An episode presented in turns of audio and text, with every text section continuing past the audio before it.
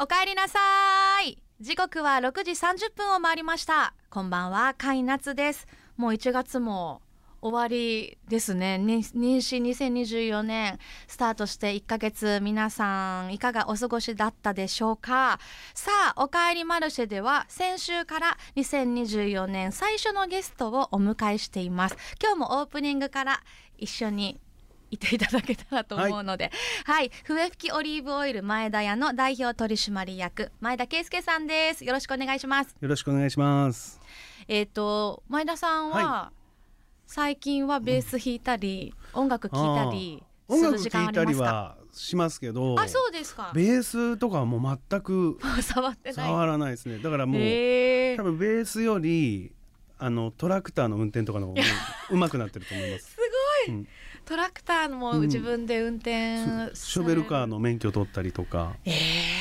ー、もう楽しくて。でもその当時私ははいまだ前田さんがレミオロメンだった頃に、うんまあ、先週お話ししましたけど、えー出会ってその時からその音楽に対するやっぱこだわり、うん本当にちょっとしたことでも、うんあのな逃さずに考えて考えて考えて、音楽に向き合われるし、あとそのやっぱロマンチストだなって私はうん印象で、その情熱ロマンがうん溢れてるうんうん人なんですよ私にとって。うんはいはいはい。だからオリーブオイルを、うんまあ、10年うんちょっとですか、うん笛吹市に移住されうてん作るようになってからも、うんまあ、その情熱をもう一心に注いでそうですねだからこう音楽作るのとオリはいーブオイル作るので、具体的にやる体の動きとかうん時間の使い方はべ、全然違うもんなんですけどはい作ってるものづくりのそのなんて言うんでしょう心の流れみたいなのはそんなに違うことをやってるつもりはない。うーんで結局その音楽って作るじゃないですか、はいでそれを誰かが耳から入れて、うん心とか頭で判断して感じてる、はいではいそうですねこうスープもそうだしオイルもそうだけど、うんそれは口から入れて心とか頭とかが感じてる、だかうんら結局同じなんですよね感動する人間が感動する器官というかははい一つでそうかこにどういう入り口でどういうふうにアプローチしていくかっていうだけの違いであって、えじゃあやっぱりそのオリーブオイルを作る時もオリーブオイルを作ること自体っていうよりは、うんそれを手にしてくれる人たちのうんことというか、感動させたいとかそういう気持ち、まあ、そこなんですよねあそう結局なんだ自分が作りたいっていうのがもちろん、はいだからその自分原が点はね本当にやりたいからやってるってそいれうはまあのはも音ちろ楽でんもあるもんちろでんそすうけですよどね、うん、結局その例えばさっきのスープの話とかも、うんまあ、先週のスープの話とかもスープ直接飲んでも美味しいしそこはにい一つ垂らすとオリーブオイルを垂らすとちょっと違う変化というか、うん、自分がちょ思ってなかったこう乱反射みたいなのが起きるじゃないですか、そうですねあなるほどこうなるんだみたいなそれって食材にもそうだし人にもそうだと思うんですはい、で人が取った時に僕とは違う感じで喜んでもらえたり、うん、その人が感じたことをまた僕が聞けたりすると、まあ、次のものづくりにまた反映していけるしそうですね、うんだからその循環がそのいいことを回していく循環が面白くて、うんうんまあ、それがものづくりの醍醐味でうんうん、あるんでだからなんかうちの僕オリーブオイルっていうのはあの一つの材料だと思うんですはい、食材の。うん、でもそれってすごい重要で例えば車作る時にあるネジうん1個なくなったり違ったりすると、やっぱりその車そのちっちゃいネジでも安全に走れないと思そううんですですね。でもそういうものを前田屋のオイルじゃないとこの料理が作れないっていうようなものを僕も提供していきたいんですね、うーんだからシェフとかとも今仕事をするんですけど、はいレストランのうん、そういう人たちとそういうハイレベルの話をこうせ要求されるんです よなかるなほりど。でもそこにどんだけ期答え待にられるか応えていくか。来それを答えるには1年かかるし、うん、そうですよね。かける時間はもう音楽の日じゃないかもしれないですね。そういうのもすごく面白いとこなんですよね。何にも変わってないんですね。何にもさだかんらはあれですねうん体脂肪は結構増えてます本 当にずっと食ってるんで、美味しいです。これはだってこのオリーブオイルに,、うん合わせたら何でも美味しいですもん。結構糖質とかにも合うんですよね、あのパンとか、そうですパンとオリーブオイルうまいんだけど多分、うん、かなりガッツがあるんですよね。うんお元気そうで、はいもう元気ですはい今日も先週に続いていまだまだここからもお話伺っていきたいと思いますよろ しくお願いしますす。さあおかえりマルシェ皆さんもこの後7時前までお付き合いください野菜をもっとプレゼンツおかえりマルシェモンマルシェがお送りします野菜をもっとプレゼンツおかえりマルシェカイナツがお届けしています野菜をもっとプレゼンツおかえりマルシェ金曜日の夜いかがお過ごしですかちょっと一息つくためにこれからもうひと踏ん張りするためにこの時間はぜひおかえりマルシェにふらりとお立ち寄りくださいさあ先週に続いて今夜のお客様笛吹きオリーブオイル前田屋の社長前田圭介さんですお願いします今日も野菜をもっとのスープをはい一種類選んでいただいたんですがはいはいと今日はアサリと国産野菜の濃厚クリーミーなクラムチャウダーはい先週なっちゃんが頼んだはい、やつです私ねがあのオリーブオイルに合うということで選ばせてもらったのを今度は前田さんがはいそして私は信州米麹味噌を使ったゴロゴロ根菜4種の豚汁です召し上がってくださいは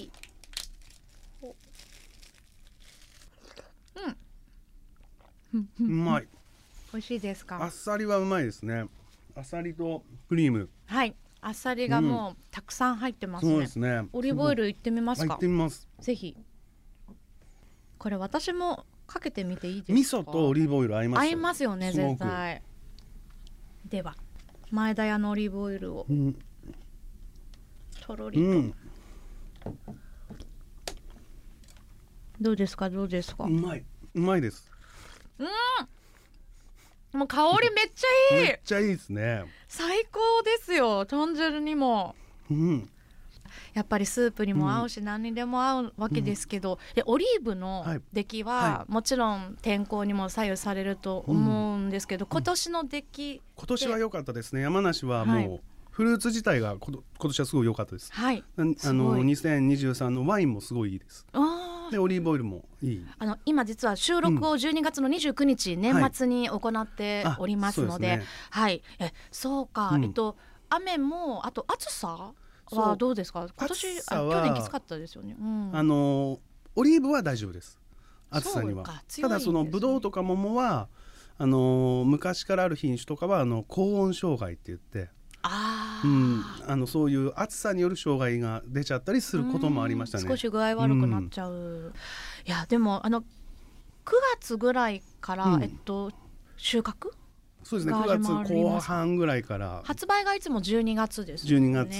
月、そうですねあうの、ん頭になんとかできるようにとなるとこの1月ぐらいのタイミングっていうのは例年うん、こう少し落ち着けるそうですね1月が落ち着いてまあ、はい剪定とかいろいろしはしながらなんですけどおーススキー行ったりあやっぱりちょっとあ旅行行ったりとかはいはいそういうことしてますね。もう休みを自分で作らないとそうですね休めないでしょうねもう強引にここは遊ぶとか決めてうんうん休まないとできないですね。一旦こう全部の実をうん取り終わったうんオリーブの木をうん、剪定から始めるんですかそうですね剪定してでで全部じゃないですよねどの枝を切るとそうかあってなのりままあすよねそうです全部を剪定するわけじゃなくてそうですよね常緑樹なんで成枝成枝っつって実がなるであろう枝を残しながらいらないとこを切っていくもうそれは見てわかる、見てわかるようになりましたねすごいでそのオリーブってそのブドウとか桃とかと違って消毒が、消毒ってこう登録されてるんですけど国に、はいはいそれはがい極端に少なくて打てる消毒が少ないんですよ、あそうなんですね、まあ、オーガニックとまでは言わないけどとにかく少ないから、剪定によって光とか風が通るようにして光と風っていうのは天然の消毒なんですよえー、人間にとってもそうか植物にとってもだはいからそれをこう通しやすいように計算して計算でそれをイタリア人の先生に教わった時にどれぐらい切るんだって聞いたら、はいその表現が向こうから小鳥が飛んできて、オリーブの木の中を通り過ぎれるぐらい だったのわからんと思ってアーティストすぎてわからんなみ たいな小鳥がパタパタパタパタ飛んできてスーってそうそのねスピードで抜けれるぐら いのあの感じに切れって言うんですよ全然わからんくいやて最さす初が。ですね、うん、すごいなイタリア人もうと思いちょっながとらもっとちゃんと普通に説明してくれってなりますよね、何センチとか、うん何インチとかわかんないけど、それでお願いしそうたいだから もう僕も人に教える時そう言ってますでみんなポカンとしますよねえっ